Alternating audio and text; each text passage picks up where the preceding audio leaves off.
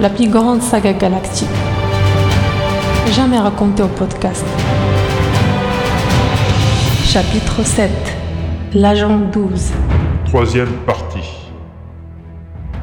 À bord du transporteur numéro 7, Benkana a reconnu en Alénor Kirishi, la petite amie de Philgood, une tueuse de l'ancien régime responsable de la mort de son père.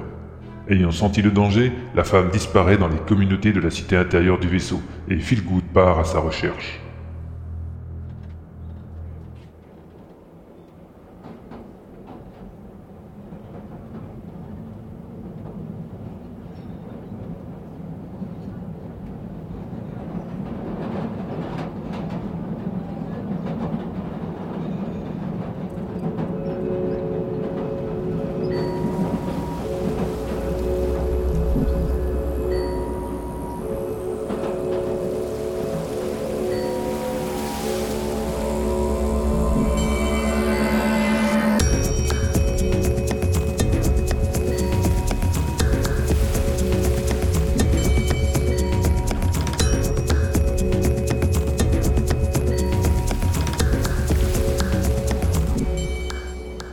La capsule de transport filait le long du tube transparent survolant la cité intérieure.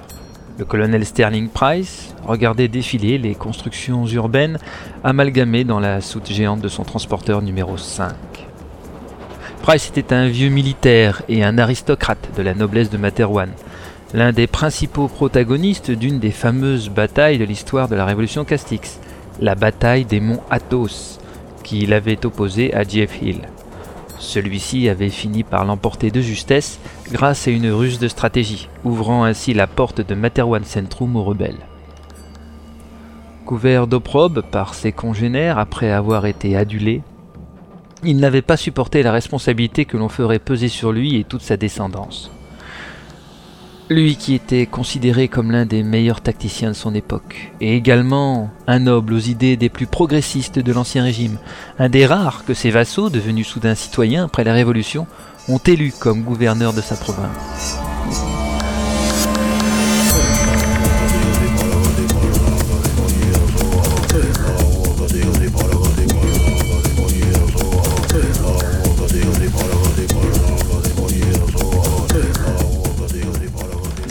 Vieil homme sortit de ses rêves et fit quelques pas vers l'avant de la capsule, où se trouvait Weston, son ancien maître majordome, son second et son ami. Tandis que Price était plutôt petit, les yeux clairs, un visage un peu épais, au front dégarni, devant des cheveux blancs ondulés parfaitement peignés. Weston était un grand gaillard, mince, les yeux noisettes, une petite moustache stricte et des cheveux d'un noir de jet dont une ou deux mèches refusaient obstinément de se mêler au reste de la chevelure. Il avait suivi son maître sans brancher quand celui-ci avait décidé de partir pour l'Exode. Célibataire, sans attache, il avait juste dit Je ne respecte que vous, monsieur. Pour moi, cela suffit pour vous suivre en enfer s'il le fallait. Les deux hommes, côte à côte, ne parlaient pas, laissant les chuchotements des assistants et policiers présents avec eux dans la capsule, affrétée spécialement en urgence, s'ajouter au bruit de fond du glissement de l'engin. Après plusieurs minutes de voyage, le transport laissa ses passagers descendre à l'arrêt de la zone de frais. Des hommes, visiblement soucieux, les attendaient et les guidèrent immédiatement à l'intérieur de l'entrepôt géant, contenant plusieurs milliers de caisses et autres containers de ravitaillement, pièces détachées, etc. Le groupe fit une pause devant un balcon surplombant le vide, permettant à l'imposant monte-charge de transporter les matériels d'un bout à l'autre. Weston regarda autour de lui. À l'infini des containers, des caisses et des coffres en plastique de diverses formes et couleurs. Au-dessus, tout un enchevêtrement de poutrelles, de câbles et de treuils, le tout suspendu à plus de 20 mètres de hauteur et pourtant à quelques centimètres du sommet des stocks de ce niveau. Sterling Price avait un genou à terre et suivait, concentré, l'explication du constable de service lui montrant les traces de sang qui progressaient depuis l'intérieur du niveau jusqu'au balcon. Puis le groupe prit un ascenseur et descendit les douze étages, arrivant au niveau le plus bas, proche de la coque, là où se trouvaient les systèmes d'aération de l'entrepôt, dont l'arrêt automatique d'un des blocs géants avait attiré l'attention du technicien de maintenance.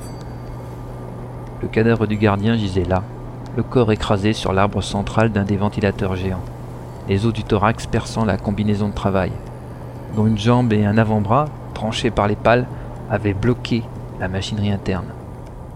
Malgré l'état déplorable du cadavre, on ne pouvait ignorer une entaille ressemblant fortement à celle faite par un couteau, partant du sternum et remontant le long de la gorge jusqu'à la base de la mâchoire, d'où on voyait pendre un morceau de langue.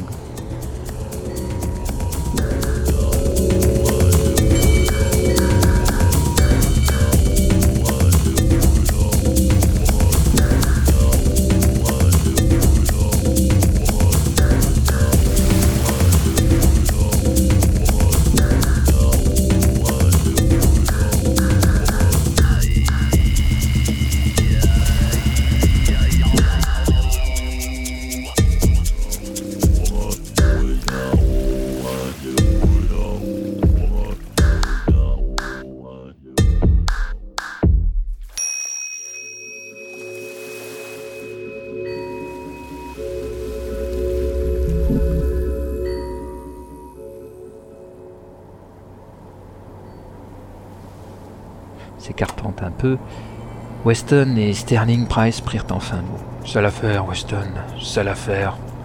La première mort violente de mon transporteur, et probablement le premier meurtre crapuleux de l'Exode. Oui, monsieur, ça y ressemble. Même si nous allons devoir attendre les résultats pour l'autopsie, pour en être certain. Allons Vous et moi savons reconnaître une blessure au couteau.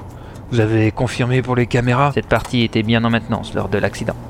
C'est même la raison pour laquelle le gardien patrouillait dans les allées de l'entrepôt. En plus, il a fallu que ce soit un brun, un membre de ces populations du Sud si encline à voir le racisme partout. Weston, on risque d'avoir des remous communautaires dès que la nouvelle sera publique. Oui, monsieur, j'en ai bien peur. Sterling Price soupira, passant sa main le long du cou pour masser sa nuque, vieux tic signalant à ses voisins qu'il entrait dans une de ses profondes réflexions. Weston attendait en silence, droit et patient.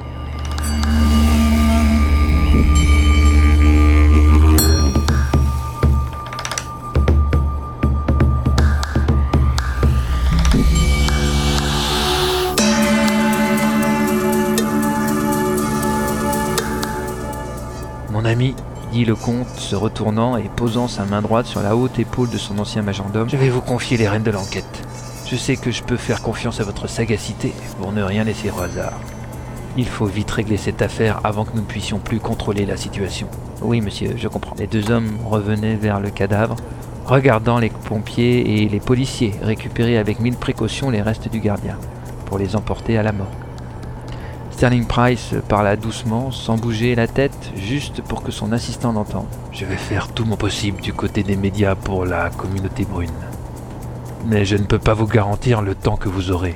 Weston resta droit, stoïque, silencieux.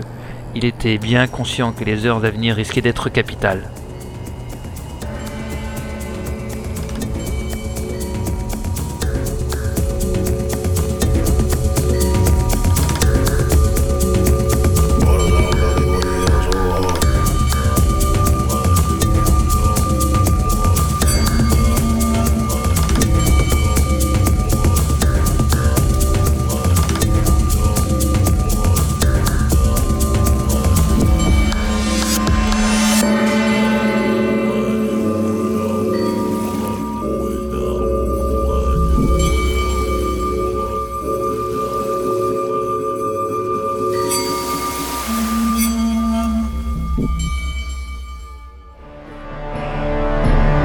Un raid d'univers.